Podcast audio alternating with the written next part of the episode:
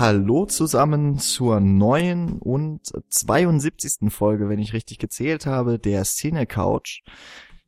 Bei uns sind weiterhin irgendwie sehr viele Leute ausgeflogen und urlauben quer durch die Republik. Aber das macht nichts, denn wir haben zum zweiten Mal in Folge Verstärkung bei uns äh, quasi auf der Couch. Wir machen einfach aus der Not eine Tugend. Genau. Aber äh, wir freuen uns nichtsdestotrotz. Hallo Mimo. Hallo, guten Abend. Vielen Dank für die Einladung. Und äh, ich mache es jetzt so wie in der letzten Woche. Ich mache gerade noch die Runde fertig. Sie ist ja bei uns immer relativ kurz fertig erzählt und dann äh, darf sich Memo unseren Hörern noch etwas äh, mehr vorstellen, wenn er denn mag. Äh, Daniel ist auch dazu geschaltet. Genau, einen wunderschönen guten Abend da draußen. Und dann natürlich Jan heute Abend wieder als unser Moderator. Genau. Es wird die Not zur Tugend, ich muss weiter podcasten, obwohl ich eigentlich doch viel lieber schlafen würde. Aber das macht ja nichts. Wir sind heute äh, nicht ganz so sehr durch die Republik verteilt wie noch letzte Woche, sondern im Grunde wären wir alle so in Laufnähe. Naja, also doch, aus Worms kann man auch aus Ma Ja, äh, nach ja. Mainz laufen. Ist vielleicht manchmal Dauert eine Weile, aber ja. als mit dem Auto. Trotzdem äh, wieder über Skype vereint, ist alles ein bisschen einfacher. Aber äh, ich wollte ja erstmal Memo sich vorstellen lassen. Hallo, guten Abend. Vielen Dank für die Einladung. Ich habe mir, ich hab mir so einen tollen Gag zurechtgelegt, ja. Ich, ich hoffe, ich hoffe, da draußen wurde jetzt gerade so richtig herzlich gelacht.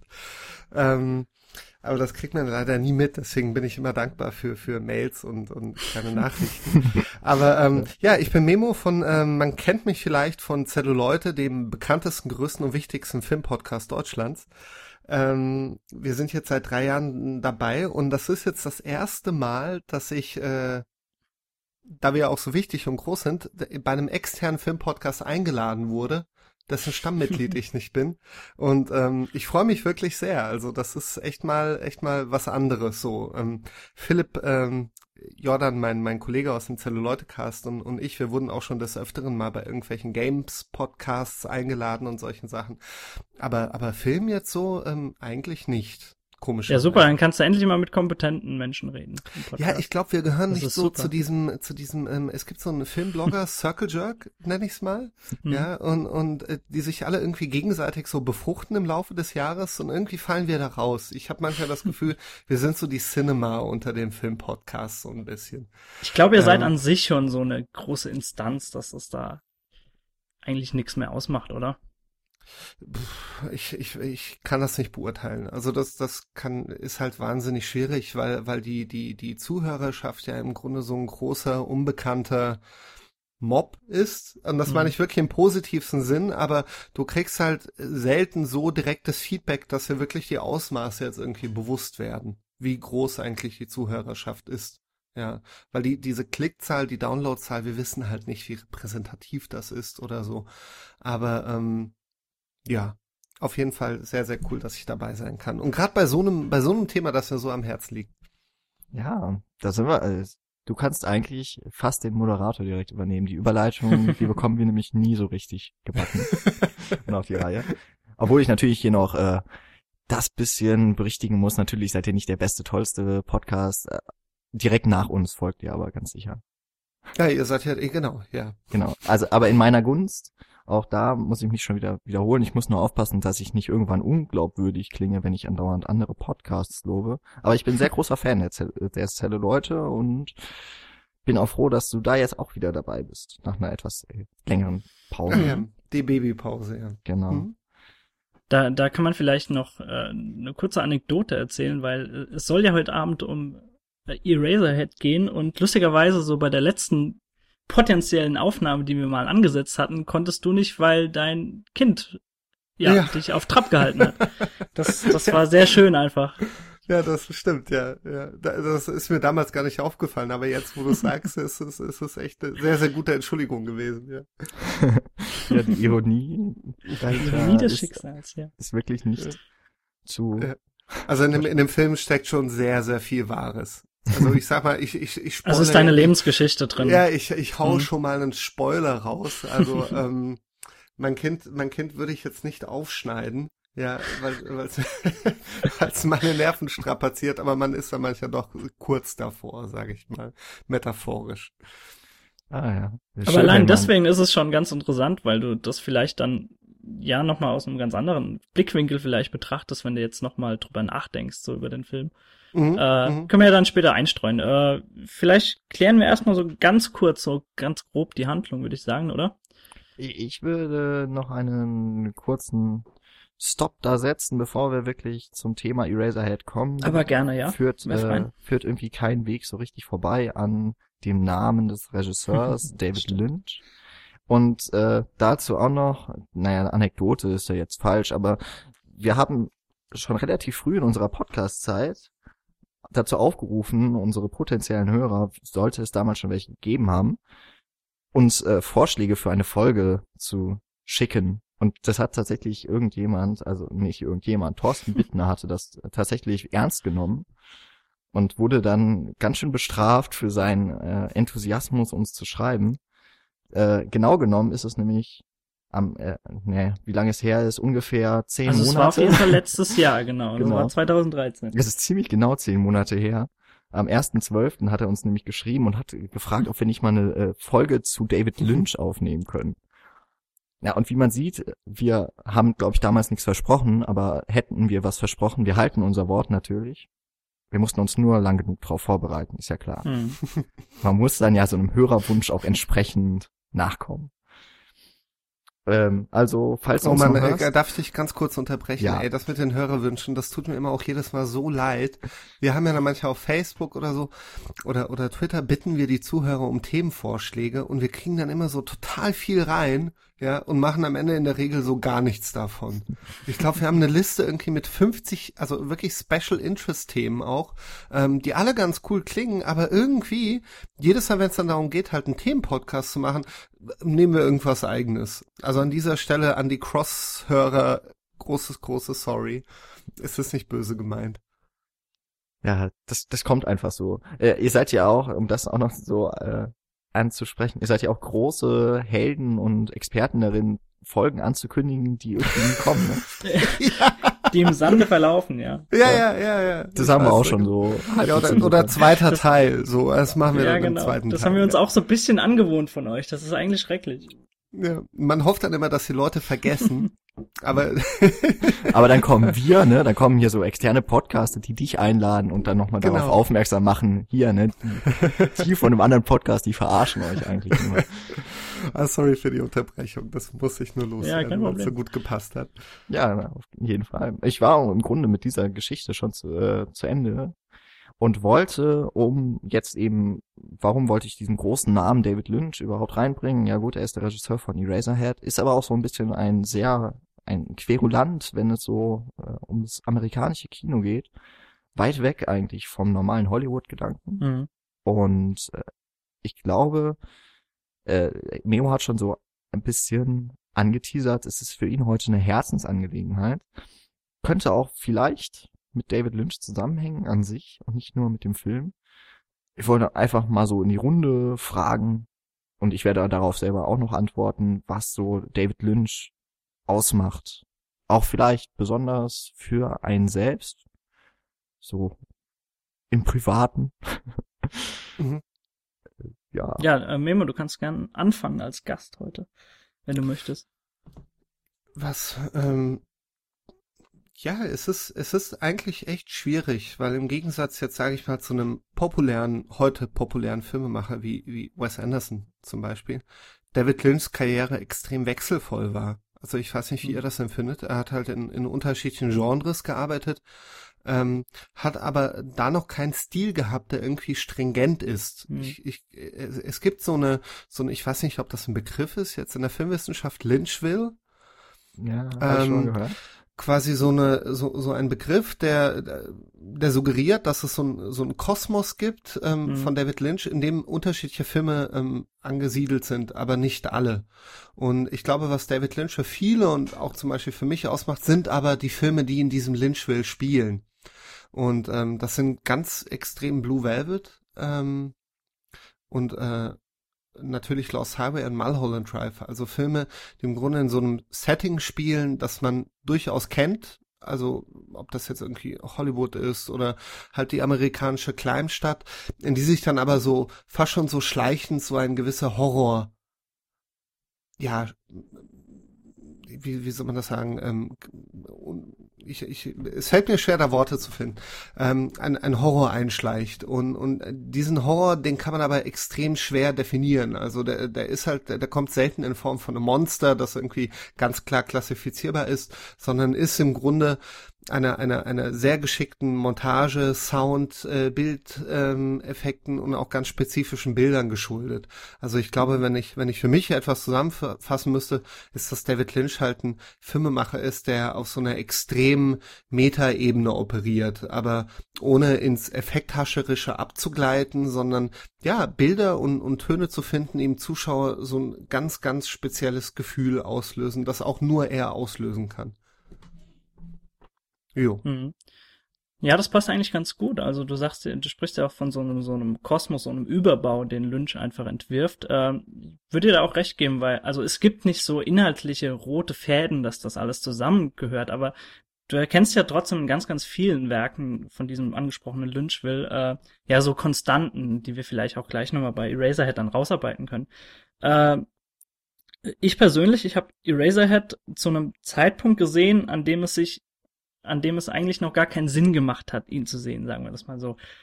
So als smarter Jugendlicher stützt man sich ja so natürlich auf alles, was verboten ist oder was so bisschen skurril ist und was, äh, was einfach die Menge polarisiert. Und da wildert man da natürlich so, so im Genre Splatter beispielsweise, aber das hat mhm. äh, auch in anderen Dingen einfach wunderbar geklappt, nur nicht unbedingt jetzt hier bei David Lynch.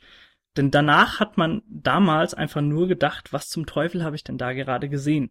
Also irgendwie, also ohne einfach einen Mehrwert draus zu ziehen. Ich denke heutzutage zwar immer noch, oh mein Gott, was zum Teufel habe ich da gerade gesehen, aber mhm. ähm, trotz dessen hat man ja heutzutage eine ganz andere Herangehensweise daran. Und deswegen würde ich jetzt auch nicht sagen, dass Eraserhead so meine erste Berührung mit David Lynch war. Das war dann tatsächlich eher äh, die, die Serie Twin Peaks, mhm. die ich dann damals gesehen habe und jetzt auch nochmal vor kurzem frisch dann für, für ein Seminar in der, in, in der Uni gesehen habe. Also das war so mein erster Berührungspunkt und da, da gibt's auch so, so Unterkapitel einfach, nenne ich es jetzt einfach mal, in Twin Peaks, wo du dich so ein bisschen, ja, dran halten kannst. Also das ist nicht alles mhm. total skurril, sondern es gibt aus unterschiedlichen Genres bedient sich Lynch da und mengt das alles zusammen, dass, dass jeder eigentlich so, so ein bisschen was äh, von, von, von den Genres hat, die er vielleicht mhm. favorisiert mhm. und deswegen war das so der erste Anknüpfungspunkt, der bei mir Sinn gemacht hat. Hm. Ja, ich, ich habe Lynch immer so als äh, immer, naja, äh, seit einigen Jahren, äh, seit ich auch äh, Filme von ihm mal gesehen habe, äh, irgendwie, ich habe immer das Bedürfnis, seine Filme verstehen zu wollen. Und wenn man mit diesem naiven Gedanken zum ersten Mal an irgendeinen Lynch-Film mhm. herantritt, zumindest an die, die ich gesehen habe, scheitert man daran kläglich. Mhm. Und meistens gefallen mir seine Filme auch beim ersten Mal gucken nicht. Ich, ich sehe dahinter so eine, ein, also ich sehe da weiterhin das Verlangen irgendwie und auch ganz klar die, den Unterbau dafür, dass da was ganz Großes gemacht wurde. In den allermeisten Fällen. Aber ich verstehe es nicht und da bin ich auch ein bisschen frustriert und, hab so, und denke dann so in etwa auch, was zum Teufel war das jetzt? Und warum habe ich mir das angetan? Und dann gucke ich aber die Filme eben auch aus wieder dieser Hintergedanke, vielleicht kann ich doch was daraus ziehen. Mhm. Ein weiteres Mal und bisher hat jeder Film da extrem gewonnen bei so einer Zweitsichtung. Das war jetzt auch bei Eraserhead der Fall, der mir allerdings auch beim ersten Mal schon gut gefallen hat. Aber zum Beispiel Blue Velvet, äh, ich habe es noch nicht geschafft, ihn das zweite Mal komplett zu gucken. Da kam leider was dazwischen. Aber ich habe ihn beim ersten Mal wirklich gehasst. Echt? Oh, ich liebe Blue Velvet. Ich, ich, ich liebe den wirklich so sehr. Also ich kann. Aber wieso? Also wie, wieso hast du ihn gehasst? Das ist echt eine. Ich weiß es gar nicht so genau. Es ist einfach so ein Grundgefühl gewesen. Äh, wer spielt da noch mal den den Bösen? Dennis Hopper. Genau, Dennis Hopper. Mhm, genau. Und es ist in dem Fall irgendwie auch sinnvoll, dass ich seine Figur total abgrundtief nicht ausstehen kann. Aber irgendwie hat er mich hat mich das doch sehr auch gestört und diese gesamte, ich war da, weiß nicht, wie alt war ich, als ich den Film das erstmal gesehen habe, 17 oder so. Okay, ich mhm. wollte nämlich gerade fragen, ob, äh, also ich kann, konnte mich nämlich dran erinnern, dass diese, diese Sichtung, die wir damals in der Uni hatten, so diesem äh, Lynch-Seminar, sage ich jetzt einfach mal, äh, da haben wir auch Blue Velvet geschaut. Das war nicht deine erste Sichtung, ne? Nee, nee, da, hab Okay. ich, da musste Hm. ich ja dann noch irgendwie vorher weg. Ich weiß gar nicht mehr, was da war. Aber ich konnte auf jeden Fall den Film nicht fertig gucken. Aber äh, da habe ich auch schon gemerkt, da sind so viele Elemente drin. Gerade dieses Vorstadt, äh, diese Vorstadt-Idylle, Mhm. die sich in so einer Horror-Albtraumwelt verwandelt. Das finde ich extrem interessant. Und äh, wahrscheinlich hätte ich den Film jetzt fertig geguckt bei diesem zweiten Mal, hätte ich ihn auch deutlich, deutlich mehr wertschätzen können. Ich habe ihn mittlerweile auch im eigenen Regal stehen und werde ganz sicher in der Zukunft, in hoffentlich nicht allzu ferner Zukunft, auch nochmal zu dem Film zurückkehren. Mulholland Drive ist ein ähnliches Beispiel, den habe ich immer noch überhaupt nicht verstanden. Hm. Aber der war genial beim zweiten Mal. Ich weiß nicht genau warum. Aber Wobei da ich sagen muss, mir machen die Filme richtig Spaß von David Lynch, wenn ich so, wenn ich, wenn ich eigentlich überhaupt kein und, und ich habe das auch gar nicht mehr so sehr, das Bedürfnis habe, sie zu dekodieren irgendwie, also Mhm. sozusagen ganz klar zuzuordnen, okay, dieses Bild steht für das und das oder diese Figur steht jetzt für das und das, äh, um, um irgendwie den Schlüssel zu finden, um diesen Film dann runterzubrechen auf so eine, weißt du, auf so eine im Grunde Hm, eine, genau. eine, Eine ein, ein Text, so. den man, einen Text, den Ja. man äh, nacherzählen kann und dann eben sagen kann, okay, in, da gibt's ja bei Blue, gerade bei Blue Velvet gibt's ja ganz viele Interpretationsräume, die sich da auftun. Aber wenn man, wenn man das weglässt und, und es wirklich betrachtet im Grunde als einen Genrefilm, zum Beispiel jetzt gerade Blue Velvet als einen modernen Noir-Thriller, dann äh, macht er wahnsinnig viel Spaß. Also du hast dann halt einen du hast halt einen Verrückten, der da eindringt in dieses Kleinstadtgefüge, du hast einen naiven jungen Mann, der da irgendwie an die falschen Leute gerät, ja, und am Ende dann doch irgendwie heile rauskommt, aber etwas hat sich in ihm verändert oder hat in ihm irgendwelche dunklen Gelüste geweckt. Und so, das sind ja alles auch Genreversatzstücke, die man durchaus kennt. Hm. Und ähm, das funktioniert auch so für mich. Also es, was ich sagen will, ist, die Filme funktionieren für mich auch, wenn ich sie eben nicht analytisch betrachte. Ich weiß aber nicht, ob es jedem so geht.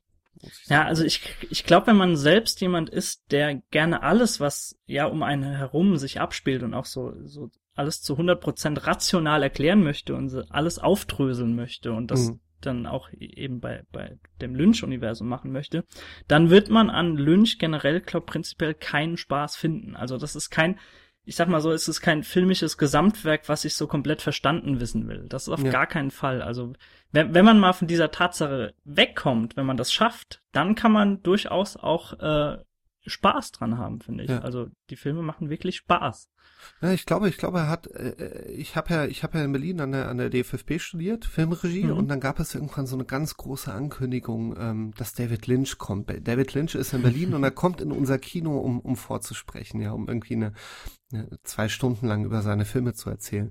Und diese Veranstaltung war so ein richtiger Mega-Flop, weil David Lynch kam ähm, mit so einem transzendentalen Meditations äh, irgendwie Kurs da an mit seinem Guru, mit einem Quantengehirnforscher und hat eigentlich die ganze Zeit über diese fast schon so halb esoterische Methode der der der Meditation gesprochen.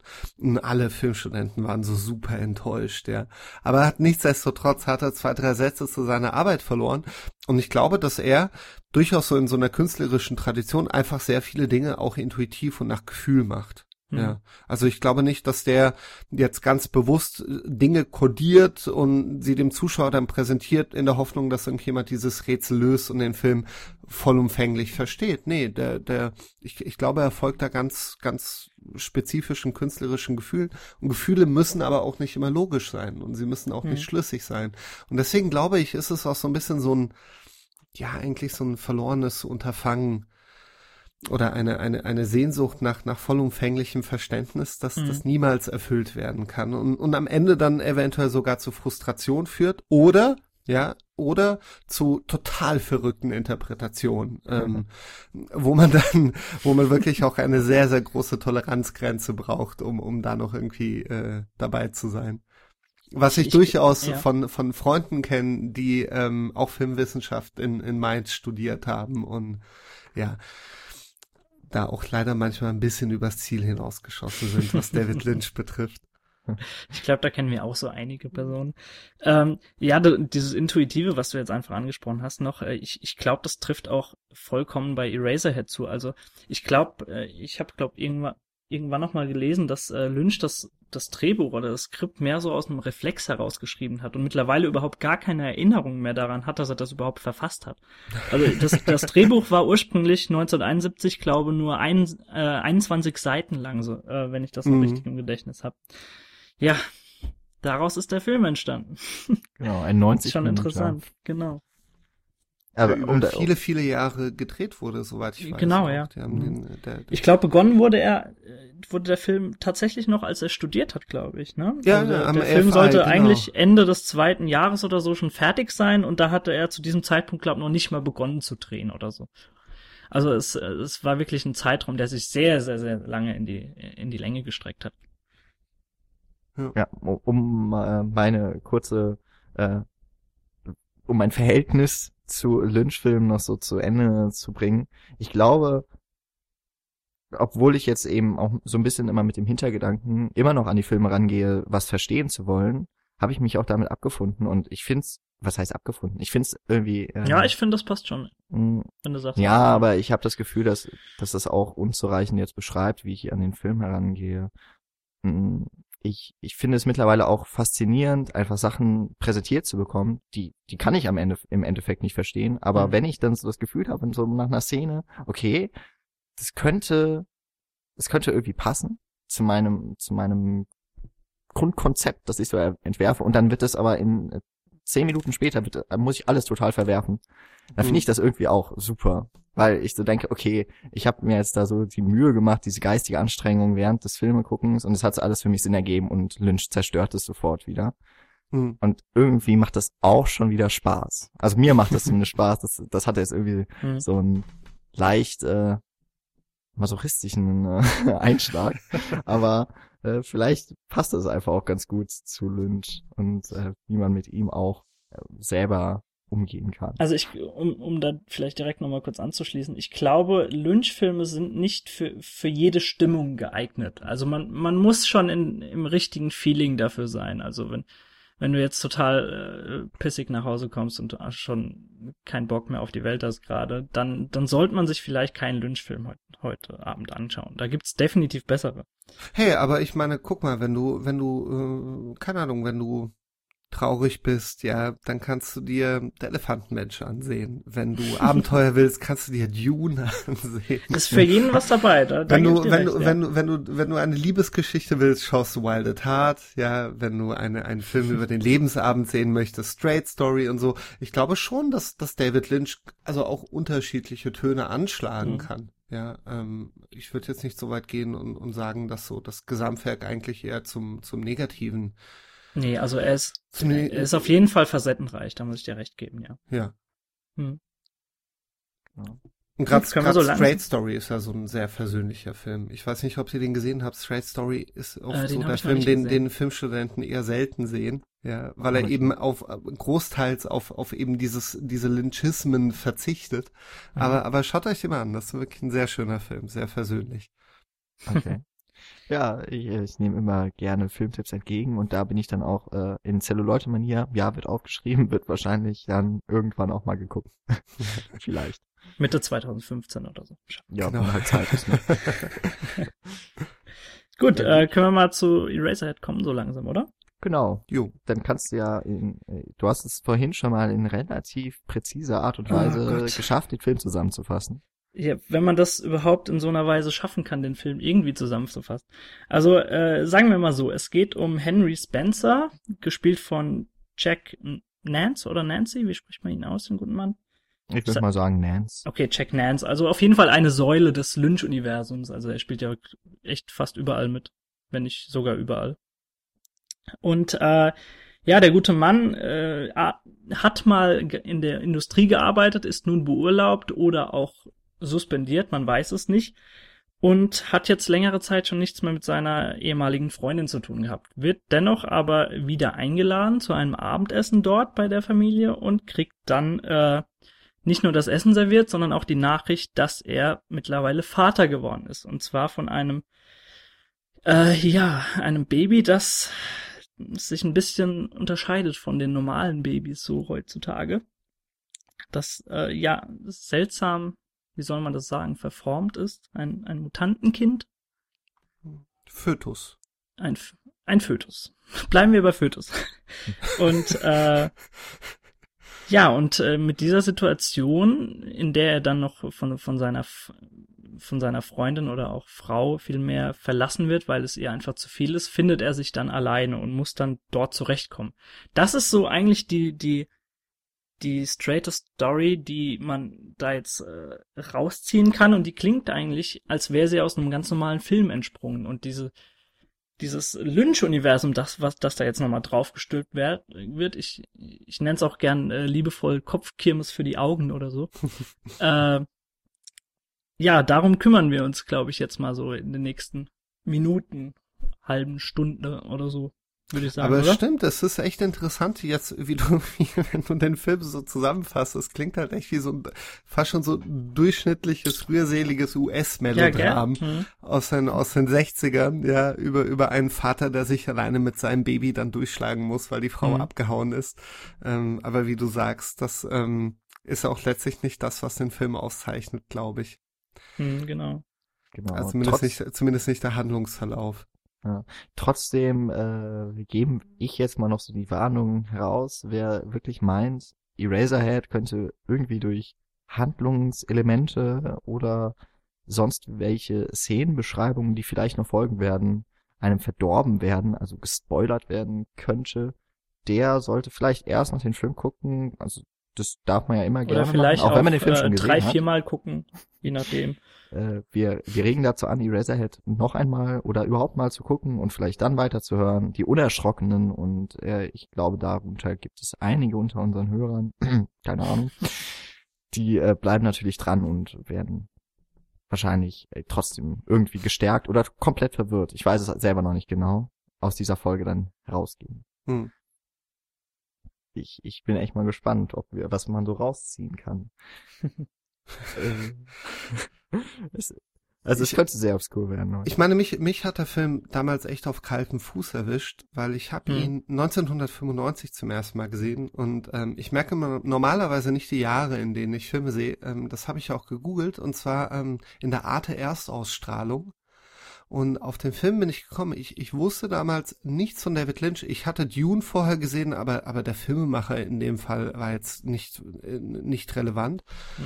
Und ähm, in der TV-Spielfilm, ja, gab es den Mitternachtstipp. Oder, oder irgendwie ungewöhnliches, un- der ungewöhnliche Filmtipp oder irgendwas. Und da war ähm, ein Still aus Eraserhead, nämlich ähm, Henry, die Hauptfigur mit seiner elektrisierten Frisur, ja, diesen, diesen Haaren, die zu Berge stehen.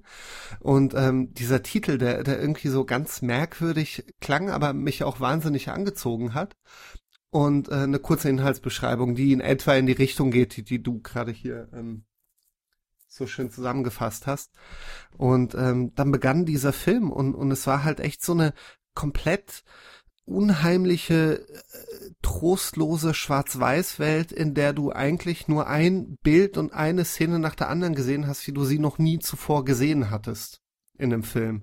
Also für mich als 14-Jährigen damals gab es halt, gab es im, im Grunde kann ich so mein, mein Filmverständnis vor und nach Eraserhead einteilen. der einzige andere Film, der sowas ähnliches bei mir ausgelöst hat in, in dieser Altersklasse, war ähm, Clockwork Orange damals, der sozusagen von vorne bis hinten von so einem extremen Stilwillen geprägt ist, ja, dass du es d- d- dass du dich fragst, okay, wer ist der Mensch, der, der, der sich Mhm. das ausgedacht hat, ja, also wo im Grunde auch der Filmemacher äh, gleichbedeutend interessant mit dem Film dann ist, ja, weil, weil es eben ganz klar extrem durch eine Persönlichkeit gefärbt ist.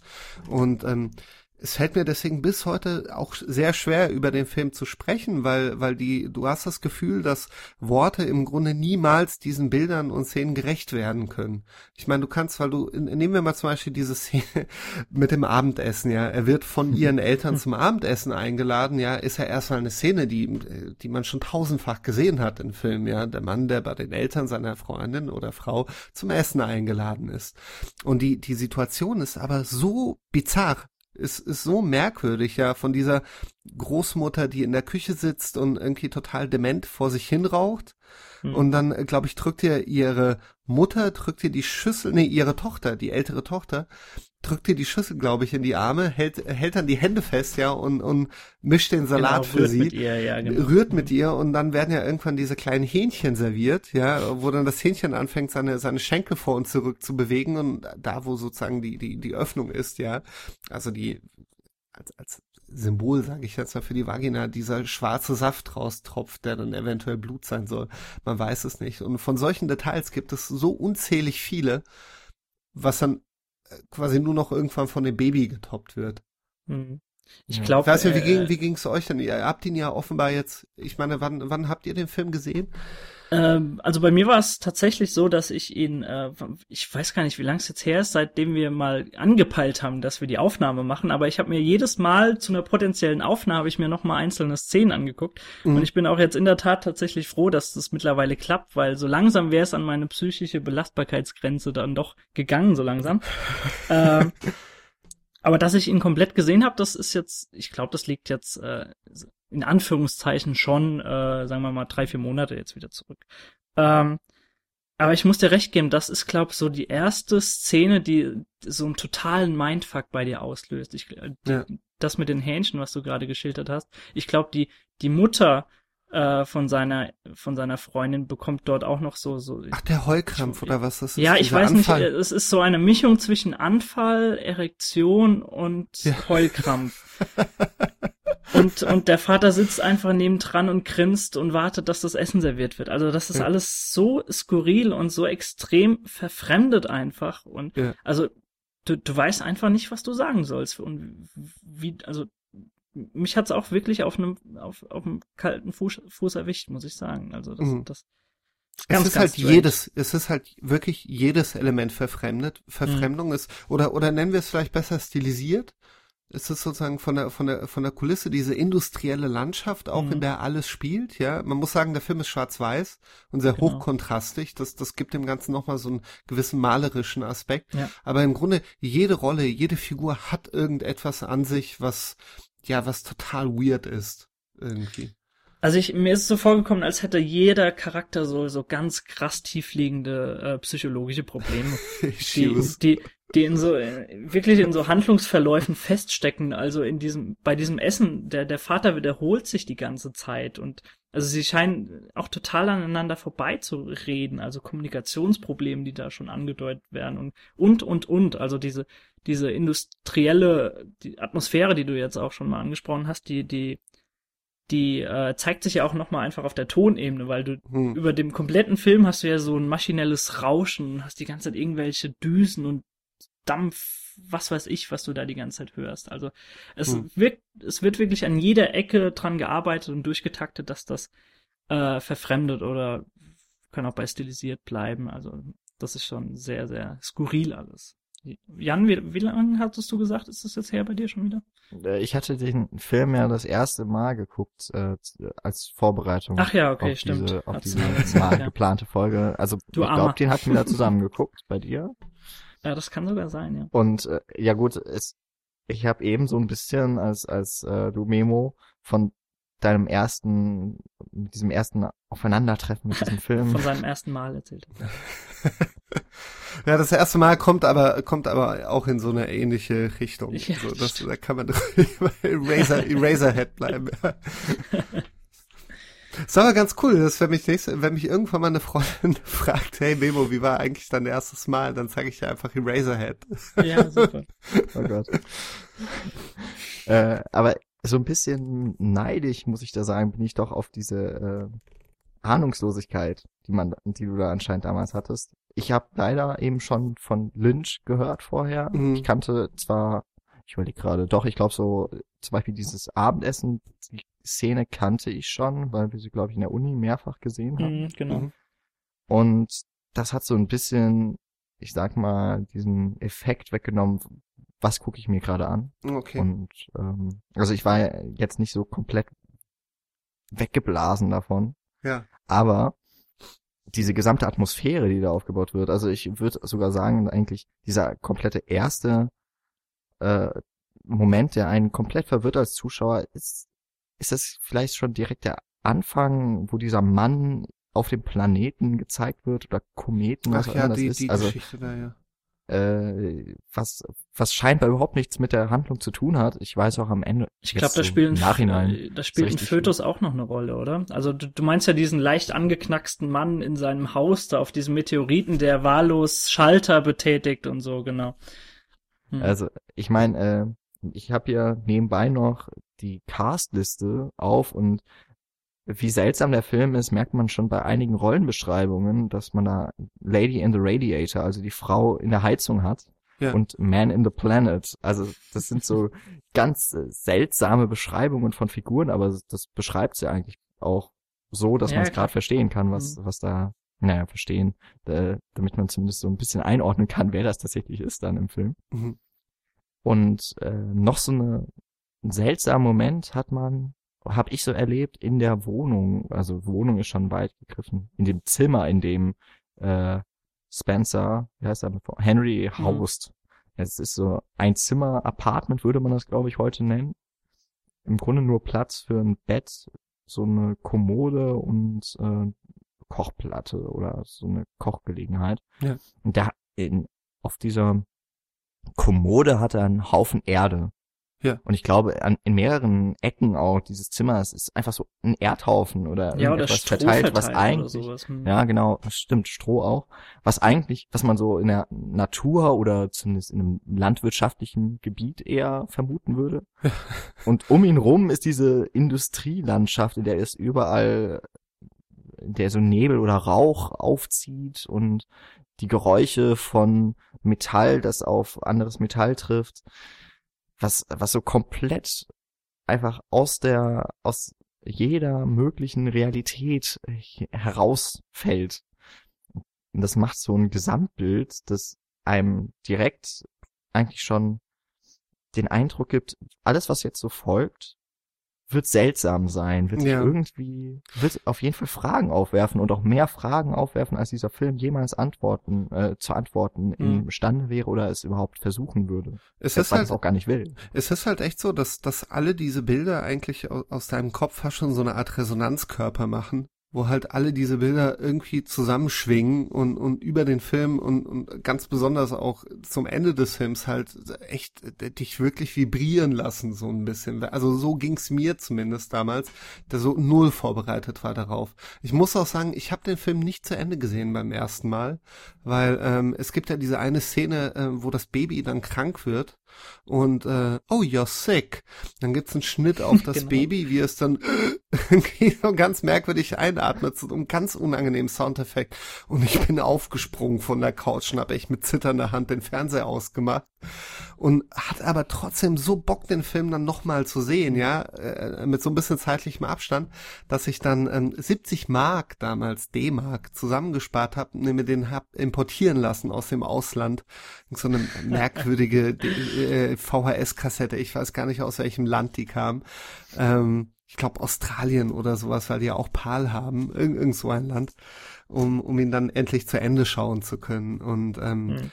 das Krasse ist, wir hatten jetzt so ein bisschen im Detail diese Anfangs, nenne ich es mal, erste richtige Anfangsszene besprochen. Und das Krasse ist, dass der Film es wirklich schafft, sich bis zum Ende kontinuierlich zu steigern, weil eben dann doch besagtes Baby dann zum Einsatz kommt und, und dann geht eigentlich alles nur noch, nur noch drunter und drüber. Aber das soll schon was heißen, wenn, wenn man sagt, der, der Film kann das einfach nochmal toppen. Ja, Also ich meine, äh, so stellt man sich ja den Besuch bei seinen zukünftigen Schwiegereltern vor, ne? ja, wunderbar.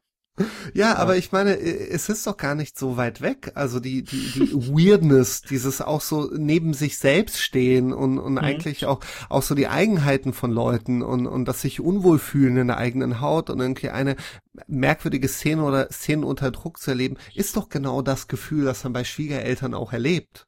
So. Mhm.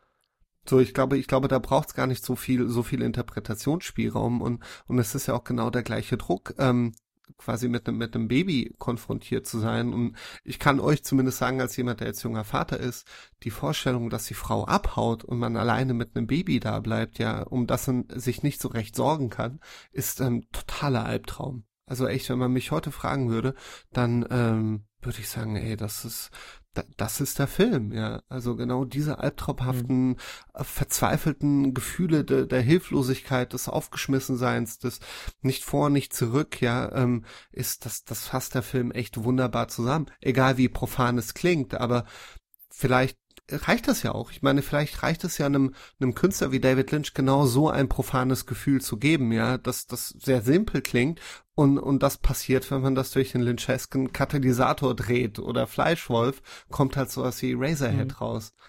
Äh, mich, mich würde jetzt mal interessieren, äh, würd, würdest du sagen, dass du den Film jetzt vielleicht nochmal aus einem anderen Blickwinkel sehen würdest, wenn du jetzt mit deinem jetzigen Background den einfach nochmal schauen würdest? Also, dass er jetzt vielleicht ein bisschen schwerer wiegen würde einfach als früher. Ja, denke ich schon, denke ich schon. Also ich kann, ich kann, ich sag's mal so, ich habe ja auch studiert und so und, und kenne auch viele Leute, die hier in Mainz eben auch Filmwissenschaft studiert haben. Ist aber jetzt auch ein paar Jahre her, dass sie da waren. Mhm. Die kennt ihr alle nicht. Und ähm, da gab es halt die wildesten Theorien, was diesen Film betrifft. Ja, ähm, aber die naheliegendste Theorie, dass es eben genau um diese Gefühle geht, ja, dass, dass man ein, ein, ein Mann, der unvorbereitet ein Kind bekommt, ja, mhm. und, und, und darin ein Monster sieht, ähm, trifft der Film perfekt. Also ich, ich, ich, ich weiß nicht, ob ich ihn mir heute nochmal ansehen könnte man, man ist eh, wenn man, wenn man, wenn man Vater ist, so ein bisschen sensibler, mhm, was Babys betrifft und, und solche, da gehst du eh an die Decke bei, bei ganz einfachen Szenen. Ähm, aber ähm, ich, ich glaube, das wäre schon krass für mich, den heute zu sehen. ist ja schon, schon was anderes. Aber damals war der Film, es war, also da, da hat für mich auch im Grunde auch diesen ganzen Bereich der Midnight Movies so ein bisschen oder was heißt ein bisschen vollumfänglich halt geöffnet, so ein, so ein Tor aufgestoßen in so eine komplett andere mhm. Filmwelt, die ich zuvor eigentlich nicht kannte.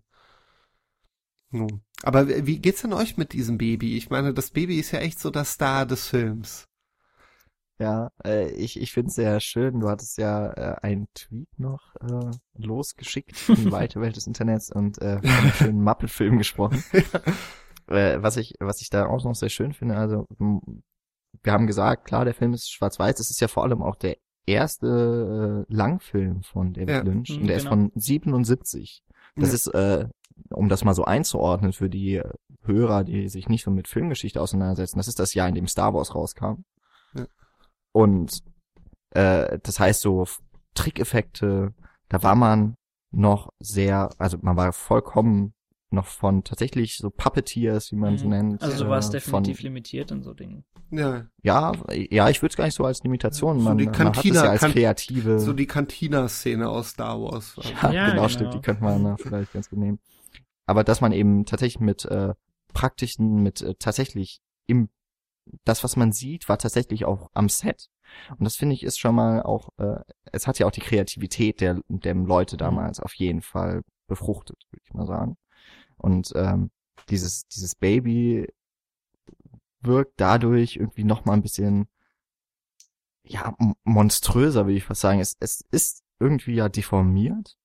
Es äh, man äh, was man auch Gehäutet. sagen muss, man sieht ja nur den Kopf. Ja, genau, der, der restliche ne? Körper ist ja in dieser Mohlbinde, hm. wie, wie ein bisschen genau. wie der Sack einer Termitenkönigin, wie der Gebärsack. So ein bisschen von der Größe her. Vom Größenverhältnis ja, her. Und dann dieser lange, schmale Hals und, und dann halt dieser ganz kuriose Kopf. Und das Krasse ist ja, wie gut, also äh, es ist ja echt so ein No-Budget-Film und dann kommt halt dieses Baby, das aber wirklich, wirklich gut gemacht ist, fand ich. Also ja, ich weiß nicht, also, ob ihr das auch so empfindet. Es, es bewegt sich ja an sich nicht viel und da, das, äh, da haben sie sich eigentlich auch, das haben sie genau richtig gewählt. Dafür haben sie einfach nur diese, dieses Gesicht, das man eben sieht, das haben sie echt toll gestaltet, auch ja. in, in seinem Bewegungsspielraum, wie das, das Baby hat auch so eine Jabba-ähnliche Zunge. Mhm. Ja, so ja, und die Augen haben. bewegen sich und die Lippen auch genau, und ja, wenn, wenn es gefüttert wird, es, ja.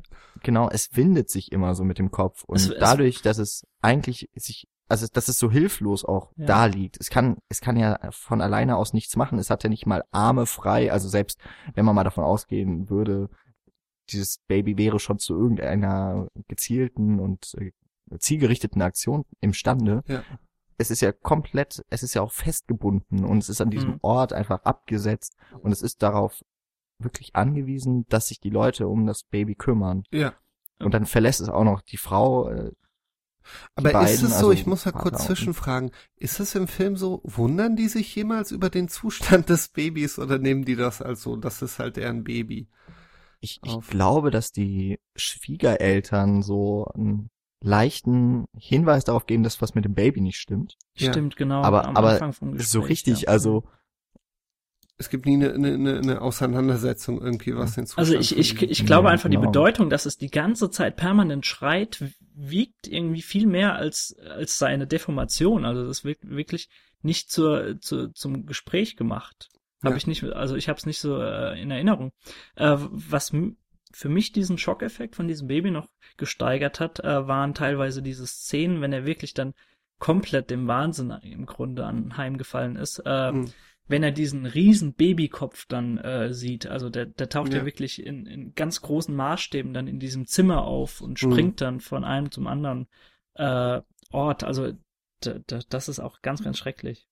Ja, es gibt es, ich meine, auch diese Szene, er hat ja irgendwann mal was mit seiner Nachbarin, glaube ich. Und dann gibt's diese ganz merkwürdige Hm, stimmt. Szene, wo sie, wo sie, wo sie knutschen und das Bett ist, in, hat sich im Grunde in so eine Art Teich verwandelt. Indem sie dann Ja, versinken. Indem sie wenig, nach und ja. nach versinken und dann wirft er aber während der Knutscherei so einen Blick zur Seite und sieht dann dieses Baby auf der, auf der Kommode liegen und ich glaube, das Baby blickt ihn zurück, ja, blickt zurück mit, mit seinem kleinen Auge und, und dann versinken sie erst und, und das gibt dem ganzen echt so was unglaublich Unheimliches. Irgendwie aber da, ich meine, dafür, dass das Baby echt nur ein Fötus ist, haben sie es wirklich geschafft, ihm auch so einen Charakter zu geben. Mhm. Also ich, man hat auch später durchaus Mitleid mit dem Baby, finde ich.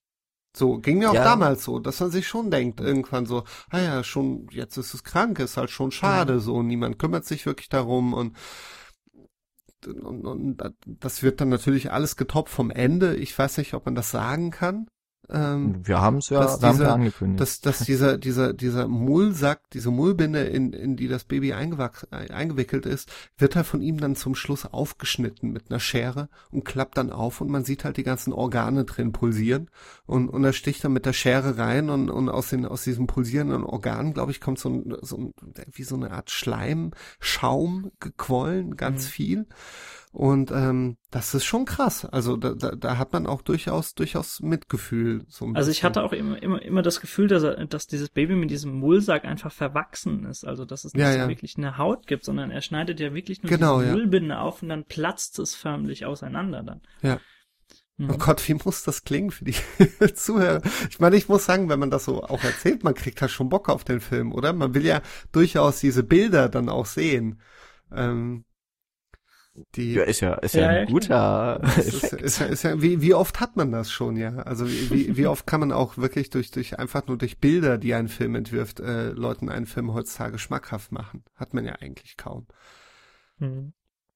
Was, was auch bei dem Baby eben ist jetzt irgendwie auch so ein bisschen zusammenfassend schon, was ich da sage, zumindest zu dieser Thematik, dass dadurch, dass irgendwie auch nie thematisiert wird, warum das Baby jetzt so aussieht, wie es halt aussieht, wie das äh, dazu gekommen ist, wirkt auch irgendwann für den Zuschauer die, das Aussehen gar nicht mehr so relevant. Ja. Und es geht dann wirklich einfach darum, okay, das, wie jedes andere Baby muss, muss man sich darum kümmern Mhm. und es wird halt vernachlässigt. Es wird ja sogar krank und irgendwie er, der Vater versucht, also der Henry versucht mit äh, den Methoden, die ihm da zur Seite oder die ihm zur Verfügung stehen, versucht er ja irgendwie das Baby zu heilen, Mhm. aber irgendwie so richtig so richtig helfen kann er entweder nicht oder will es vielleicht auch gar nicht und dadurch, dass äh, irgend, dass, dass es dann noch in diesem Finale dann kulminiert, das ist das ist ja das Schlimmste eigentlich, was man so sich vorstellen kann, dass das Kind ermordet wird, sogar noch das eigene, Ja. dass Mhm. man wirklich hinter diese, hinter diese äußerliche, hinter diese Äußerlichkeiten auch sieht, selber als Zuschauer und einfach nur Mitleid hat, Ja. obwohl es wie ein Monster wirkt. Und es ist ja auch dieses Geschrei. Das ist, das ist ja euch, das nicht kann einen aber wirklich kaputt machen, das Geschrei. ja, Also das ich, ich finde auch, ja. das ist dieser Ton von diesem Baby, das, das ist furchtbar. Ich habe den Film hier nochmal gesehen und äh, meine Mitbewohnerin, also äh, wissen die Hörer ja wahrscheinlich, die Michi war, äh, saß nicht hier im Wohnzimmer, hat aber äh, den Ton gehört Hm. und sie hat sich gedacht, was zum Teufel guckt sich der Jan denn da im Wohnzimmer an? Und sie war, sie war allein von diesem Geräusch schon vollkommen fertig. Ja, stimmt, sie hat Eraserhead ja noch gar nicht gesehen, ne? Genau.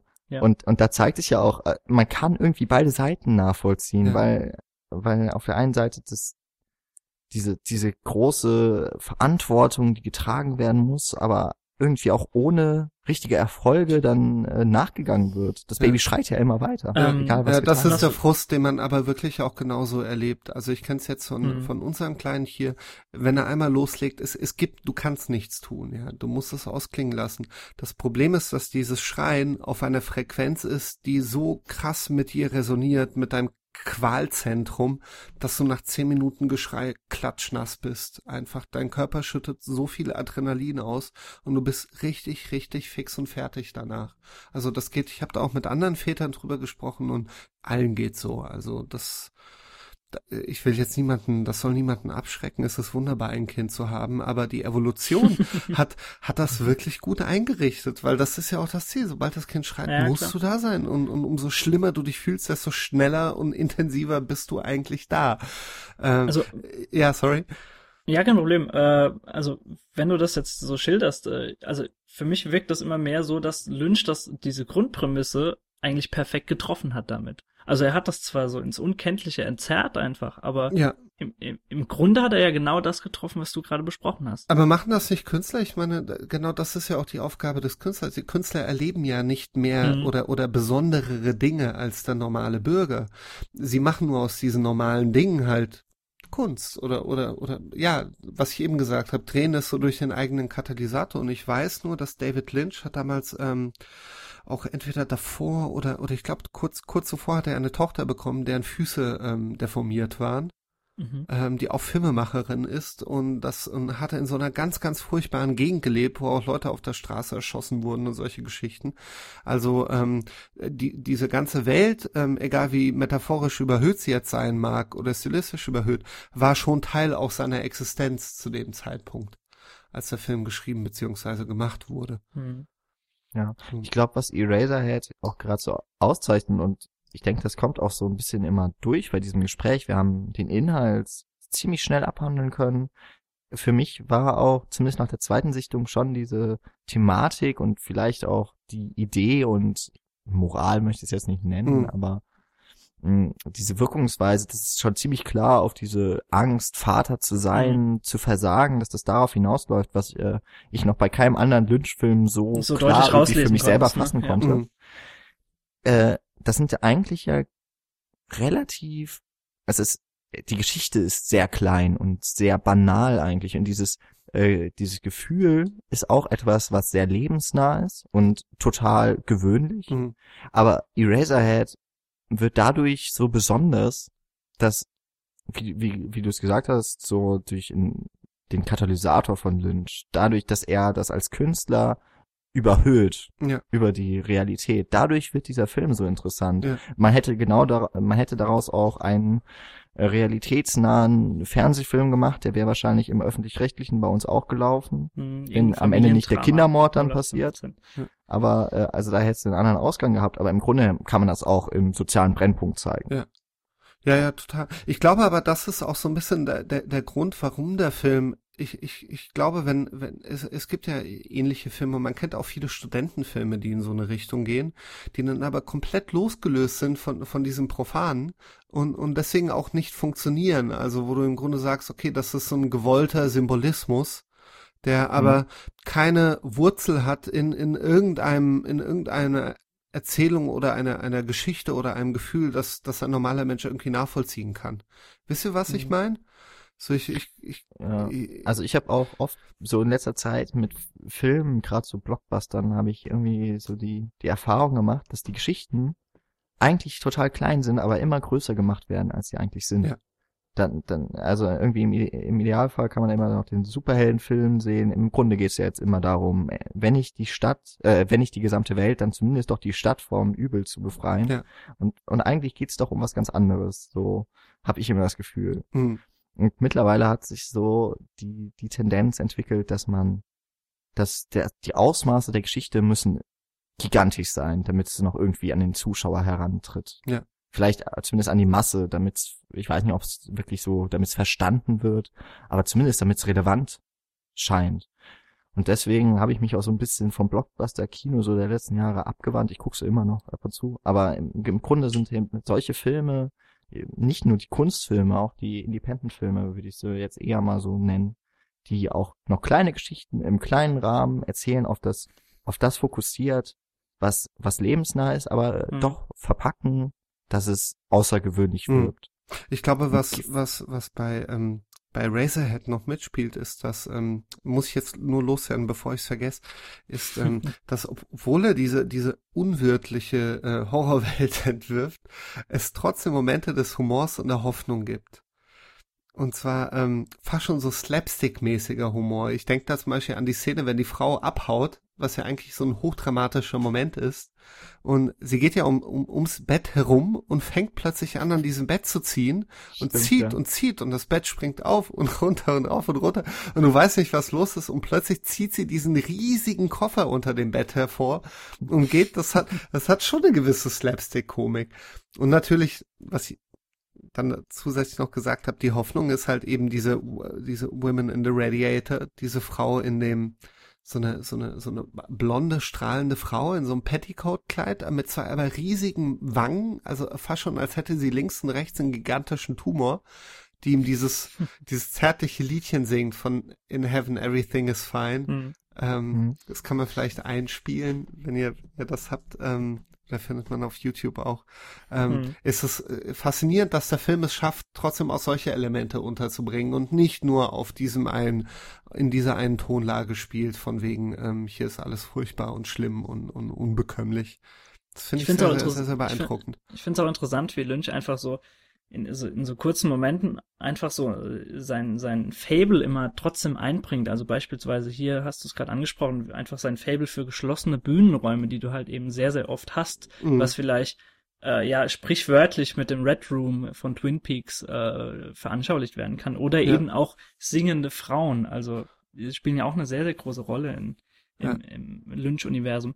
Äh, was mich in dem Zusammenhang äh, auch sehr lange damals beschäftigt hat, aber auf was wir jetzt im Grunde auch schon so ein bisschen die, die, die Antwort gegeben haben, war, äh, von welcher Seite sich denn David Lynch sich selbst seinen Werken nähert. Also ich habe ganz lange überlegt, ob er tatsächlich einfach so dieses freaky Mind ist, der sich von Anfang an denkt, okay, ich möchte jetzt so, eine, so ein filmisches Skurrilitätenkabinett erschaffen, packe aber noch so einen Anschein von Bedeutung und rotem Faden hinein, damit die, damit die Zuschauer auch am Ball bleiben. Mhm. Oder ob er wirklich sagt, okay, ich möchte jetzt eine Geschichte, jetzt wie in diesem Falle Eraserhead, ja über die Angst vor zu großer Verantwortung oder auch dem Erwachsenwerden in gewisser Weise schreiben, die er dann im Grunde genommen eher so zu, bis, bis zu einer Erkenntlichkeit einfach entfremdet, dass man letztendlich fast schon Probleme hat, die eigentliche Prämisse so des Films noch zu erkennen. Aber äh, Memo, da hast du ja gerade auch schon so ein paar Worte drüber verloren. Also, dass, dass er einfach das als mit seiner künstlerischen Ader so einfach überhöht, dass er, dass er damit spielt und diese Prämisse einfach verfremdet. Also, mhm. da, also das waren nur einfach Gedanken, die mich schon, also vor paar Jahren so ein bisschen beschäftigt haben. Aber da habe ich natürlich auch noch nicht so viel äh, von David Lynch gekannt, außer Eraserhead und Twin mhm. Peaks. Naja, ich meine, ich, ich weiß nicht, ob das ein bewusster Prozess ist. Ich meine, es gibt ja nur einen David Lynch. Mhm. Es gibt und, und, und es gibt einen Grund, warum es nur diesen einen David Lynch gibt. Und, und ich glaube, ich glaube, dieser, dieser Grund ist einfach, dass er dass er die Dinge so macht, wie er sie macht. Und ähm, ob er sich jetzt das dessen bewusst ist, ob das jetzt konstruiert ist, ob er sagt, okay, ich nehme jetzt eine Lovers on the Run Geschichte wie ein Wild at Heart und, und, und äh, reiche sie an mit Wizard of Oz Elementen, weil das bedeutet dann das und das und verweist auf das und diesen amerikanischen Kultur äh, oder auf diese Tradition und so. Das weiß ich nicht. Ich, ich glaube aber ehrlich gesagt nicht. Also ich glaube nicht, dass wenn er fast schon so, ja, wenn er, wenn er das irgendwie fast schon so Marketing ähnlich irgendwie für sich so konstruieren mhm. würde, dass er sich so lange auch gehalten hätte und, und auch äh, dazu imstande wäre, auch, auch, sage ich mal, sich auch immer weiterzuentwickeln. Es gibt ja durchaus so eine, so eine Entwicklung in seinem Werk und, und das ist eigentlich so ein, auch ein ganz guter Hinweis für mich darauf, dass er als Künstler auch reift und, und eben kein, mhm. kein Spasti ist. Darf man das sagen? So ist Äh, es ja, ein Wort. durchaus. Ja, ja, ich weiß ja nicht. Ich, Also er kommt ja manchmal in, in, einigen Interviews kommt er zwar so Ja, genau. rüber manchmal, muss ich dazu sagen, aber äh, da bin ich trotzdem deiner Meinung. Also ich glaube, äh, dass man das nicht so einfach abtun kann einfach.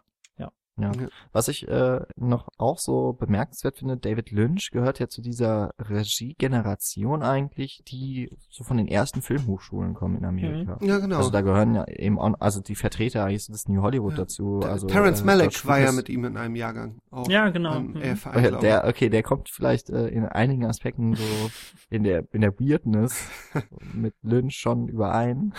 Aber äh, da gehören eben auch so Regisseure wie George Lucas, Steven Spielberg oder äh, Francis Ford Coppola. Das sind so die die wirklich großen Namen dieser Hm. dieser Epoche dazu. Und was man so bei allen diesen Regisseuren auch merkt, die kennen die Filmgeschichte. Ja. Und äh, alle verwenden sie irgendwie anders. Mhm. Und Lynch, ich, ich glaube, dass das äh, damit geht er auch immer so ein bisschen in die Öffentlichkeit, dass er eigentlich gar nicht so bewusst auf filmische Vorbilder jetzt eingeht, aber ist dann doch relativ oft sehr, sehr oft nah oder Mhm. auf der Hand liegt, dass er eben doch so bestimmte Elemente aus äh, gerade Film Noirs Ja. äh, Mhm. übernimmt und verfremdet und in einen neuen Kontext wirft Ja. und dadurch aber schon wieder was Neues erschafft. Aber Wobei ich sagen muss, ich habe ähm, damals, als ich dann den Film gesehen habe, habe ich mir kurz darauf von äh, Robert Fischer gibt's im Heine Verlag, gab's damals ein Buch über David Lynch. Das habe ich heute noch. Das heißt Mhm. Die dunkle Seite der Seele. Hm, Und ähm, da war auch ein Gespräch äh, zu, über Eraserhead drin und ähm, da ging es um filmische Vorbilder oder beziehungsweise Filme, die die Eraserhead beeinflusst haben. Und klar, als junger Mensch will man ja, wenn einem etwas gefällt, dann will man wer, mehr davon. Und ich kann mich erinnern, dass er zwei Filme sozusagen als Vorbilder auch genannt hat. Der eine war Sunset Boulevard Mhm. ähm, und der zweite war, glaube ich, achteinhalb von Fellini. Hm. Und gerade bei Sunset Boulevard Ja. macht's ja Sinn, weil ich meine, Sunset Boulevard macht eigentlich viel mehr Sinn in Zusammenhang mit Lost Highway oder Mulholland Drive. Ja, ähm, Mulholland Drive musste ich gerade Ähm, denken. absolut, aber aber aber letztlich auch das ist ja auch ein Film, der im Grunde ein Setting nimmt, das das man kennt, ja, also also Hollywood, aber das eben einreichert durch durch einen ganz subjektiven Blick, der der das Ganze zu einer einmaligen Angelegenheit macht. Das hat sich mir aber sehr sehr viel später erschlossen. Also ich habe die beiden Filme dann gesehen, mir recht zügig besorgt und habe mir gedacht, also dort hatte ich jetzt gar nichts mit dem Eraserhead zu tun. Ja, fast schon so ein bisschen enttäuscht.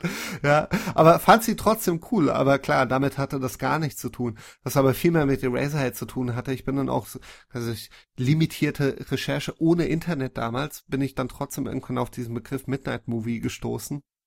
Ich glaube sogar, ähm, dass ich mir damals ein Buch dann in der Anna Segers Buchbücherei hier in Mainz ausgeliehen habe, ähm, in dem es so Midnight Movies ging. Und das hat halt so ein, so ein Reich an Filmen geöffnet. Also jetzt so bekanntere Vertreter wie El Topo und so kennt man ja, Mhm. aber die, die, die äh, einfach durch, durch Eraserhead für mich ausgelöst wurden. So. Ja. So. Was, was mir jetzt so noch zu Eraserhead und äh, du hast auch eben El Topo von äh, Chodorowski genannt, Ja. da passt das noch so ganz gut. Der Film äh, passt, äh, Eraserhead würde man wahrscheinlich so als ehestens noch als als Horrorfilm, denke ich mal, einordnen. Schon, ja. Ja, kann man machen. Ähm, Was ich, was ich ganz interessant noch so finde, und ich kann das jetzt auch wirklich so ganz ohne irgendwelche Hintergedanken sagen, denn ich arbeite ja nicht mehr da. Im, im Frankfurter Filmmuseum ist derzeit ja noch eine Sonderausstellung zum filmischen Surrealismus. Okay. Die geht leider nicht so weit, dass, also nicht, äh, die Ausstellung an sich geht leider nicht so in die 70er Jahre noch rein. Mhm. Aber im Grunde ist so Eraserhead einer der wenigen Filme, die ich noch echt ziemlich stark auch dieser Strömung äh, zuordnen würde Mhm. er erzählt eigentlich noch zu viel dafür. Also so das, das Paradebeispiel für den surrealistischen Film ist ja ein andalusischer Hund von Luis Buñuel und äh, Salvador Dali, wo einfach, also da kann auch Lynch dann nicht mithalten Mhm. in Sachen Verdrehtheit und, und Obskuritäten. Aber ich finde schon, dass Eraserhead auch in so eine Richtung schlägt und vielleicht auch das dann nochmal diesen Reiz so des, des Unbekannten und vielleicht auch nicht Verständlichen. Genau, das das so ausmacht. Unverständliche, ja. Weil, weil ich glaube, das kommt ja, ja, es gibt, da gibt's auch in, ich meine, wir, wir sprechen natürlich drüber, dass, ähm, dass es schon eine emotional nachvollziehbare Handlung gibt von dem Vater, der mit dem Kind zurückbleibt, aber trotzdem mhm. gibt es in dem Film auch sehr viele Elemente, die man, die man nicht versteht. Also die, die, wo, wo, wo es auch wirklich aufhört irgendwie. Besonders in der Szene, wo es um, um im Grunde um den Eraserhead geht. Also genau, der, die wollte ich auch gerade ansprechen. Radiergummikopf über, übersetzt, ja, eine, eine Szene, über die wir noch gar nicht gesprochen haben. Die, die, die im Grunde alles. Die titelgebende ja, die Szene. titelgebende Szene, die, die dann wirklich alles toppt, so ein bisschen. Wollen wir über die Szene sprechen? Ich meine, ist das, ist das eine, eine Szene? Kann, kann sie jemand von euch zusammenfassen? Das ist gerade mein Problem. Ja, das, obwohl, obwohl sie, also das Ende ist mir noch sehr genau bewusst, aber wie es da hinkommt, ist, äh, ist schon. Nee, ich glaube, so da taucht irgendwann taucht diese pausbäckige Frau auf der Bühne mhm. auf und, ähm, und fängt und an, ein Lied zu singen und, und, von oben kommen äh, Föten runtergeregnet. Gen ja, okay. Ist die sie die zertritt Szene, genau. und er steht am Rand und Verliert er dann nicht selbst auch den Kopf nee, und ihm wächst und, dann dieser Babykopf? Nee, oder ist nee der, der, und der, der Kopf wird von einem, von einem Penis sozusagen, der aus seinem Rumpf geschossen kommt. Ähm, also ein Penis, der aus seinem Hals kommt, schießt halt den Kopf vom Rumpf. Und ähm, mhm. der Kopf rollt auf die Bühne und ähm, das Blut um den Kopf herum füllt so das komplette Bild und dann taucht der Kopf unter. Also der, der Mhm. Sozusagen ähnlich, ähnlich wie er zuvor mit der Nachbarin. Und ähm, landet dann, genau, da kommt ein Schnitt auf diese Industrielandschaft und der Kopf landet vom Himmel auf dem Boden, ja. Ähm, man sieht dann auch, wie sich die Kopfhaut so löst, also der Skalp, und dann kommt ein kleiner Junge vorbeigerannt und schnappt sich den Kopf und bringt dann in eine Fabrik zu so einem alten Mann. Der den Kopf dann, äh, ich glaube, er nimmt dann mit so einem Handbohrer eine Probe vom Kopf, stimmt, äh, stimmt. steckt ihn auf, auf, auf, auf ein äh, macht einen Strich mit einem mit einem Bleistift, ja, und ähm, radiert dann sozusagen mit dem mit dem Radiergummi, den er aus dem Kopf geholt hat, hinten dann den ja, die Zeichnung weg, diesen Strich. Und dann spannen sie den Kopf in so eine Maschine ein, und dann sieht man halt, wie diese Maschine im Grunde aus dem Kopf ganz viele Radiergummi äh, Köpfe sozusagen bastelt. Ja. Ja, spätestens jetzt haben alle und, unsere Zuhörer den Film auf Amazon bestellt. schätze ja. ich mal. Und weißt du, was ich gerade so ein bisschen äh, für aus unserer Sicht irgendwie beschämenswert finde, dass äh, Memo, der ich, ich glaube, es war noch vor dem äh, aufgezeichneten Gespräch, dass er so ungefähr vor zehn Jahren das letzte Mal den Film gesehen hat. ja, und sich am besten dran erinnern kann. Ne? Ja, ja. Hm. also wirklich äh, so, dass ich sie auch wieder vor Augen Ich habe ja, hab ein halbwegs, halbwegs gutes Bildgedächtnis. So, das, das Vielleicht habe ich die Reihenfolge ein bisschen durch, aber ich habe ihn in, in der Folge, also von, von der Entdeckung damals auch sehr oft gesehen. So, das, das, mhm. das muss ich sagen. Ja, also diese Szene, da habe ich auch keine Erklärung nee. für. Aber ich finde so als Episode, die, das wirkt auch ein bisschen. Nee, es wirkt ziemlich so aus dem Kontext eigentlich gerissen. Es ist ja dann wieder mal diese Traumwelt, also diese die Frau in der Heizung, Woman in the Radiator, ja. tritt da wieder auf. Ja. Und es ist wieder diese Bühnensituation, mhm. die in späteren Lynch-Filmen, hat Daniel schon erwähnt, immer mal wieder auftaucht. Mhm. Und dann, und dann passiert dieses, diese äh, seltsame Aneinanderreihung von Ereignissen, mhm. die zumindest den Titel irgendwie in sich erklärt. Ich kann dir, Aber ähm, ansonsten mir fällt gerade ein, Daniel, weil du äh, nochmal zurückzukommen auf diese, auf diese Frage, ähm, ich, ähm, mit dem, in, inwieweit das ein bewusster Prozess bei ihm ist. Mhm. Ich glaube so das Gegenteil von dem, was ich gesagt habe, dass, dass ich das nicht glaube, ist halt ein Poser zu sein. Weißt du, also jemand, der sozusagen dann so ein bisschen post und, und das Gegenteil von dem, was Lynch macht, ist für mich so jemand wie Nicholas Winding Refn. Jetzt zum Beispiel so ein Film wie Only God Forgives, den ich, ich will das jetzt gar nicht beurteilen. Ähm, ich, ich mochte den Film nicht, weil er genau das macht. Also ich habe da so ein ganz starkes Bewusstsein dafür gespürt, so, okay, wenn ich das mache, dann passiert das und das, und wenn ich das mache, dann mhm. passiert das, und das ist ein Zitat davon, und das erinnert daran, und so weiter und so fort. Und wenn er seine Hand in den Bauch seiner Mutter steckt, dann ist das ja auch irgendwie so vaginal und so. bei David Lynch habe ich aber nie so ein Gefühl. Ich, ich weiß nicht, vielleicht, vielleicht irre ich mich da auch, aber, aber so jetzt rein intuitiv würde ich, würde ich, ja, nochmal, nochmal, um nochmal kurz drüber das anzustoßen. Mhm, ja, ja. Ja. Also, das ist vielleicht auch nochmal ganz gut zu sehen, ja. Stimmt. Ja, bei Only God Forgives, ohne jetzt gerade äh, nochmal so richtig auf, auf einen anderen Film einzugehen, habe ich aber auch so meine Probleme, obwohl ich nie so richtig beschreiben konnte, warum. Also ich, aber, ich, aber das geht so in die Richtung. Ich, ich mag so das generelle Werk von äh, Reven, ähm, so mit, mit der Pusher-Trilogie und so weiter. Das gefällt mir alles super. Und auch Drive äh, kann ich sehr, sehr viel abgewinnen. Ja, geht mir Äh, auch ich so, muss ja. dir aber auch echt recht geben, dass, äh, also bei, bei Only God Forgives ist wirklich auch mein Problem, dass du, wie du es schon gemeint hast, dass du, dass du jede Sekunde merkst, wie er das durchgetaktet hat und wie er das jetzt auch, äh, wie das von der Rezeptionswirkung einfach äh, greifen soll. Und äh, Ja. das, das, das, das stört einfach so ein bisschen. Das reißt sich so ein bisschen raus. Ja. Äh, und das- ja, das macht Lynch einfach so auf, auf so eine sp- spielerische Art und Weise, würde ich sagen. Also das, das klappt wunderbar hier. Ja. Mhm. Ja, bei Äh, Razorhead sehr, sehr empfehlenswerter Film. Eigentlich. Oder? Kann man den empfehlen? Kann man, kann man den vorbehaltlos, kann man sagen, hey Leute. Äh, vorbehaltlos glaube ich nicht. Das, das nicht. Aber wenn man vielleicht, wenn man Ja. echt mal was anderes sehen will und, und wenn man auch sehen Mhm. äh, oder erinnert werden möchte daran, was halt Film alles kann und, und welches Ja. Potenzial in diesem Medium nach wie vor steckt, weil ich weiß, also wenn ich mir auch Gedanken mache, so Eraserhead, also dafür, dass er von 77 ist, gab's auch danach, glaube ich, auch keinen Film, für mich zumindest, der, wo ich sagen würde, okay, der steht in der Tradition von Eraserhead und Mhm. ist für mich mindestens genauso gut, wenn nicht sogar besser. Mhm. Also mir, mir fällt da immer äh, als erstes noch von äh, Aronofsky P ein, der so ein Hm. bisschen äh, Pi übernimmt die Ästhetik, geht. ja, aber ist halt genau, viel, die viel Ästhetik und auch das konkreter so. In, ja, das, in, das auf jeden Fall. Ja. Aber das so der, der erste Gedankengang verbinde ich meistens dann damit. Äh, das ist aber ein, ein gutes Stichwort, was du gesagt hast, so Filmvorschlag. Ich wollte euch nämlich beide jetzt nochmal fragen, äh, wenn unsere Zuhörer jetzt sagen, okay, das klingt unglaublich interessant, aber das, was ihr jetzt gerade geschildert habt, die letzten 20 Minuten, da fliegt mir echt die Schädeldecke weg. Mhm. Äh, Da Könnt ihr fliegt dann mir der vielleicht so- Radiergummi vom Stift. genau. Äh, könnt ihr vielleicht eine, eine Einstiegsdroge einfach empfehlen für das, für Lynchville oder das Lynch-Universum, dass man so reinkommen kann und sich dann vielleicht im Nachhinein so Eraserhead widmen kann? Würdet ihr Das da noch was anderes vorschlagen?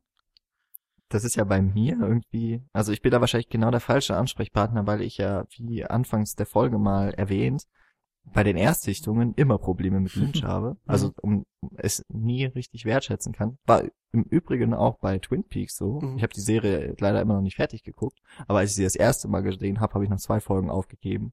äh, Solltest dich da auf jeden Fall nochmal dran wagen. ja, bei der bei der zweiten Sichtung bin ich ja bis, äh, ich glaube, Hälfte der zweiten Staffel. Also du weißt, wer der Mörder ist. wird. Genau. Also das Wichtigste habe ich Ja. noch mitbekommen. An, also das, was man so hört. Aber also ich ich finde es halt aus aus der Warte. Ich habe, äh, was ich auch noch sagen wollte, genau. Ich habe äh, leider erst heute versucht mal äh, Kritiken rauszufinden über Eraserhead zum Zeitpunkt des Erscheinens weil, weil es eben so der erste Film von Lynch war und es gab da noch nicht so, also es war noch nicht so der Hype irgendwie auch um- und, und äh, man hat mit dem Namen noch nichts verbunden. Und ich hätte das gern mal so verglichen mit der Art und Weise, wie man heute Eraserhead vielleicht betrachtet. Darüber findet man übrigens genug im Internet. Aber leider habe ich jetzt keine Kritik aus der Zeit. Wäre aber mal so interessant gewesen, weil ich finde, dass Eraserhead schon sehr viele Elemente aufzeigt, die sich wiederholen bei Ja. Lynch. Oder Mhm. ja, nicht direkt wiederholen, aber die er wieder aufgreift. Und deswegen eigentlich auch als so Einstieg, wenn man mit Eraserhead nämlich äh, klarkommt und sich damit anfreunden kann, glaube ich, hat man auch Spaß an übrigen. Ja, aber es Ähm, ist schon also heavy vielleicht stuff. Dune. Es ist schon echt Ja. heavy stuff. Also ich glaube, ich würde Also ich glaube, würd, Dune geht da sowas raus. Aber Ich würde ähm, empfehlen, ich glaube wirklich Blue Velvet. Weil Mhm. Blue Velvet noch irgendwie konkret genug ist. Es, es gibt eine Story, die man durchaus verstehen kann. Es ist ein Genre, das man, das man irgendwie kennt und und ähm, aber trotzdem genug Elemente hat, die weird genug sind, um um einen aufmerksam auf den Filmemacher zu machen, beziehungsweise die Person dahinter irgendwie, äh, die hinter dem Film steht. Ähm, ansonsten kann man Wild at Heart einfach noch äh, so mal Ja, erwähnen, weil mit Nicolas Cage auch eine Person ein dabei ist. Star. Ja, ja, Ein, ein ja, Star, ja, klar, genau. ja, ja. und, und er ist, er ist da Er perfekt ist bei einem ist Lynch-Film. Also so in ein verrückter Typ Total. wie Nicolas Cage in einem in einem, unter die Regie Ja. zu stellen, Aber- eines, Oder eines manischen Ja. Aber ich glaube, ich glaube so im heutigen, auch so in, gerade in so einem Zeitalter, ähm, wo so viele auch auf Serien abfahren und, und auf Mhm. horizontales Erzählen Mhm. und so, ist halt Twin Peaks auf jeden Fall absolut lohnenswert. Und, und gerade wenn man die Serie heute sieht, meine Freundin und ich, wir werden jetzt nochmal anfangen damit, ähm, merken, wie unglaublich ähm, ihrer Zeit die Serie voraus war. Hm. Deswegen, Ja. glaube auch sehr polarisiert hat einfach damals. Also es gab Ja. natürlich eine Ja. sehr, sehr große Fanbase, aber du hast genauso viele Stimmen gefunden, die äh, dort nichts reininterpretieren konnten. Also das auf jeden Fall. Ja. Und äh, ja, was ich einfach am Anfang auch schon mal erwähnt habe, äh, du, du hast, du findest einfach so viele Genre-Versatzstücke einfach in dieser Serie. Du hast, Ja. du hast diesen Mystery-Fall, äh, ja, wie heißt der, der, der Kyle Cooper. Agent Cooper, genau. Ja. Äh, mit dem, mit dem, mit dem Cherry Pie und so weiter, so, Ja. so ganz viele Käffchen. Äh, ja, und Running Gags und also da, da ist einfach sehr, sehr viel an was du dich festhalten kannst. Und äh, Ja. gerade durch das Hori durch, durch die horizontale Erzählweise hat er einfach zusammen mit Mark Froster was entwickelt, wo wo er einfach Zeit hat, um das alles auszubreiten, was er beispielsweise jetzt nicht hat bei Eraserhead. Und äh, ich habe ja schon mal erwähnt, also das Skript war 21 Seiten lang und er hat schon Ja. 90 Minuten draus gemacht. Ja. Ja, Ich meine, klar, aber ich, äh, Razorhead darf man eben nicht vergessen und es ist ja auch unfair, das den Film vorzuwerfen, ist halt ein Studentenfilm. Also mhm. ist auch was, man merkt, da war kein Geld da, es ist, Mhm. es, es sieht auch nicht immer so gut aus, wie es hätte aussehen sollen wahrscheinlich, aber man merkt trotzdem in jedem Frame das Herzblut, das da drin gesteckt hat und dieser unbedingte Wille, diese Geschichte in genau diesem Stil zu erzählen. Einfach ins Unbekannte rein, ohne irgendeinen Publikumsanspruch oder das Ziel, damit Geld zu verdienen. Was, was vielleicht noch so als einziges diesem Film fehlt, und was ich mit Lynch halt auch stark verbinde, ist der Soundtrack oder die Musik von Angelo Badalamenti. ja. Äh, das hatte er damals noch nicht, da hat er, aber er hat selber die Musik gemacht und äh, was, was vielleicht die, oder die meisten werden es wahrscheinlich wissen. David Lynch macht ja seit, äh, wann war er Inland Gott, Empire? lange ist das denn her? 2006 oder so. So also ist schon jetzt einige, einige Jahre nicht mehr als Regisseur tätig, was, was halt echt schade ist. Ja. Und ich bin damals, glaube ich, war das dieses Jahr 1. April, wo, oder so um den 1. April rum, wo auch äh, Nachricht im Internet Ja. verbreitet wurde, Twin Peaks wird fortgesetzt. Ja, und genau. ich bin drauf reingefallen. Wahrscheinlich auch in der Hoffnung, nochmal sowas zu sehen. das twitter ich mal Aber- gleich. Und ja, also deswegen, das ist so ein bisschen schade und vielleicht ist es, aber auf der anderen Seite hat man eben auch einen, einen Fundus an Filmen, der auf jeden Fall in, in einer absehbaren Zeit auch aufgeholt werden kann. Ja. Und man hat dann ein Werk eines gesamten Regisseurs, den ich auch als Auteur auf jeden Fall ja, bezeichnen würde definitiv. Definitiv. bei dem man, deswegen wäre es vielleicht auch interessant, bei Eraserhead oder noch früher bei den Kurzfilmen anzufangen von ihm, um seine Entwicklung, äh, Memo hat es mehrfach erwähnt, dass er eine Entwicklung auch durchgemacht hat Mhm. und seinen Stil weiterentwickelt hat und kritisiert hat wahrscheinlich auch, würde ich mal Ja. zumindest, ja. Ja. doch, würde ich so be bezeichnen. Mhm. Und dass man vielleicht dann doch mit Eraserhead beginnt und die Reise durch Mhm. das Schaffen. Gerade weil dort auch Lynch- eben die Wurzeln zu erkennen sind, die sich durch mehrere Werke natürlich äh, durchziehen, finde ich, als roter Faden. Mhm. Mhm. Ja, das ist doch ein schönes Schlusswort so ein bisschen, oder? Ja. Wollen wir noch, äh, will noch jemand ein kurzes Fazit oder so abgeben? Oder haben wir das in gewisser Weise eigentlich schon getan? Was meint ihr? Also kurz zusammengefasst war ja, der Film ist empfehlenswert. Ja, Daumen rauf, ne? Äh, das wird Ähm, unsere Headline, ja. ja, wenn ansonsten so nichts auch noch auf eurer Seele brennt. Also Ja, guten es Abend. gibt sicherlich Vielen Dank noch für die äh, Einladung. es gibt sicherlich noch Szenen, über die wir stundenlang reden könnten und nicht auf einen Nenner kommen würden, weil es einfach auch kein richtig oder ein falsch gibt. Äh, deswegen lassen wir das einfach den Zuschauern äh, jetzt und geben das in ihre Hände, was sie denn da rein interpretieren oder ob sie eben gefrustet aus der Sichtung rauskommen. Ja. Bevor, bevor wir uns noch verabschieden, das wollte Memo schon so, hat da Daniel noch drüber gesprochen, noch äh, so eine, äh, unser kleines Schlusswort, es, es bleibt hoffentlich kurz. Und zwar, äh, ich habe gesehen in den äh, vielen, vielen Teilnehmern, was uns sehr freut, des Horror Oktobers, der ja, wenn diese Sendung äh, dann am Donnerstag, also äh, wir nehmen am 30. September auf, also äh, heute, von heute aus gesehen ist das kompliziert. Ab morgen beginnt ja der Horror Oktober. Äh, Nummer zwei, nachdem es ja letztes Jahr schon gestartet wurde, diese Aktion unter Bloggern und Twitterern und Podcastern und was sonst noch.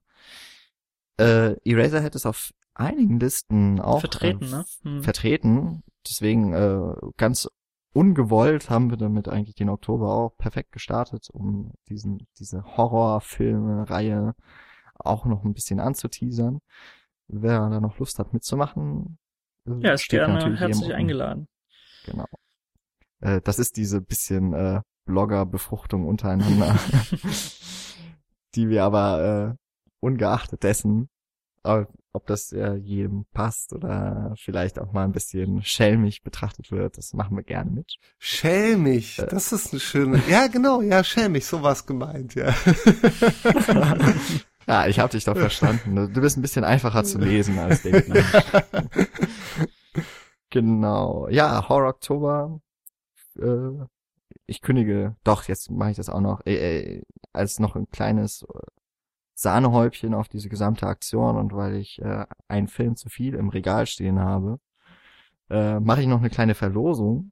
Und zwar unter allen Teilnehmern, da muss man jetzt auch gar nichts mehr machen, wird dann einfach mal irgendwann im Laufe des Oktobers so, ich glaube random.org ist da die beste Adresse, werden einfach mal alle Namen reingeworfen. Und äh, dann kann sich jemand über eine leider schon ausgepackte und einmal auch äh, gesichtete Dracula-DVD freuen. Aber in einem schönen Pappschuberle. Ich, ich hoffe ja, dass sie, äh, dass der Film bei keinem von der Sinne-Couch landet, sonst wird uns Nee, äh, Vetternwirtschaft die Cinecouch ist, die Cinecouch ist aus, äh, außer Konkurrenz. du musst es auch richtig Weil- aussprechen. Bab, Bab Schuberle. Ja, ich, ich bin da nicht so. du hast da, du hast da die besseren Kontakte gehabt schon. Podcast. Bei uns kommen ja alle aus, wenn aus dem Ja, Norden. okay. Ich weiß gar nicht, wie die es aussprechen. Aber genau, da, darüber könnt ihr euch noch freuen. Äh, so ein kleines Gewinnspiel. Mal gucken. Also es geht immerhin ja um den Original Dracula mit Bela Lugosi. Also was filmgeschichtliches. Und ansonsten würden wir uns freuen von euch weiterhin. Ihr habt jetzt gemerkt, es, es bringt tatsächlich etwas. In ungefähr zehn Monaten, wenn ihr heute einen Vorschlag macht, könnte es sein, dass wir eure Folge, äh, eure Idee auch umsetzen. Äh, vielleicht haben wir dann auch wieder einen Gast, wer weiß das schon.